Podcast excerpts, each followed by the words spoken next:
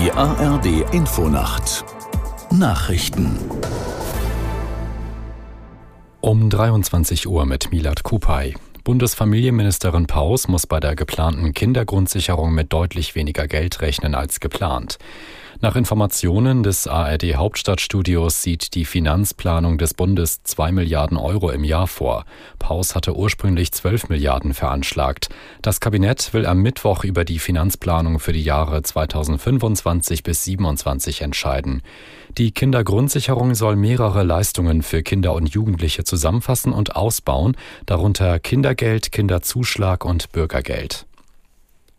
Bundeskanzler Scholz hat bekräftigt, dass die deutschen Klimaziele erreichbar sind. Im ARD Sommerinterview sagte der SPD-Politiker, es seien wichtige Weichenstellungen getroffen worden, die den Ausbau der erneuerbaren Energien beschleunigen.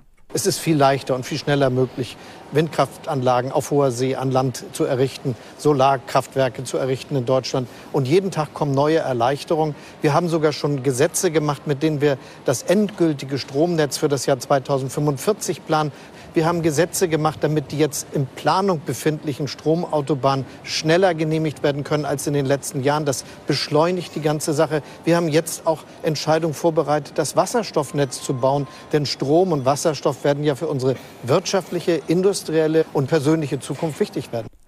Bundeskanzler Scholz im ARD-Sommerinterview. In Frankreich hat der Krisenstab im Élysée-Palast über die anhaltenden Unruhen nach dem Tod eines 17-Jährigen durch eine Polizeikugel beraten.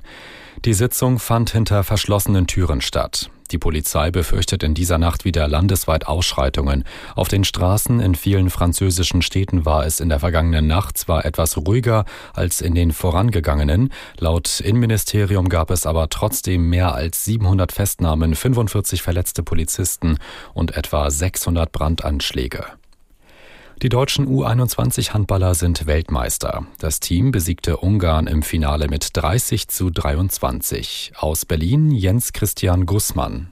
In der ersten Halbzeit schafften es die Ungarn noch, die Partie halbwegs offen zu halten. Im zweiten Abschnitt legten die Deutschen vor allem in der Abwehr nochmal zu. Torwart David Speth mauerte seine Kiste regelrecht zu und damit war den Ungarn der Stecker gezogen.